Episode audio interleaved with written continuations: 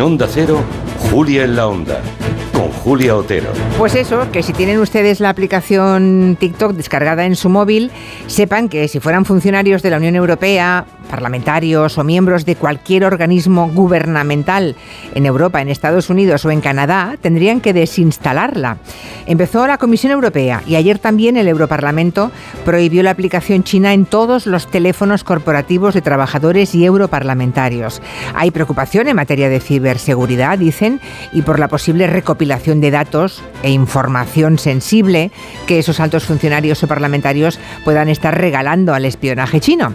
Sí, porque ese es el quid del asunto, que el gigante chino esté haciéndose supuestamente con toda la información de Occidente, aunque ayer una portavoz del Ministerio de Exteriores eh, intentaba ridiculizar la medida. Decía, uy, cuán inseguro de sí mismo puede estar Estados Unidos para temer tanto a una aplicación favorita de los jóvenes como si la cosa fuera cuatro bailoteos y ya está. En fin, por supuesto que China y TikTok ambos han negado el espionaje.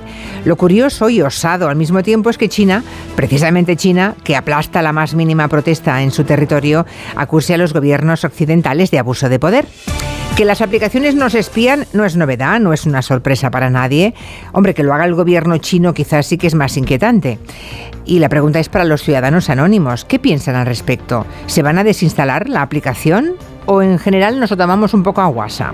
Vamos a reflexionar en torno a todo esto en el tiempo de gabinete con el profesor Julián Casanova, con Javier Gallego y con Angélica Rubio. Otra de las noticias del día es la decisión del grupo ferrovial de llevarse su sede social a Países Bajos. El argumento es que quieren potenciar la internacionalización de Ferrovial, aunque es fácil pensar que lo que intentan es no pagar impuestos en España, donde por cierto han tenido una ingente cantidad de obra pública que les ha hecho lo que son, grandes y ricos. Curioso patriotismo, ¿verdad?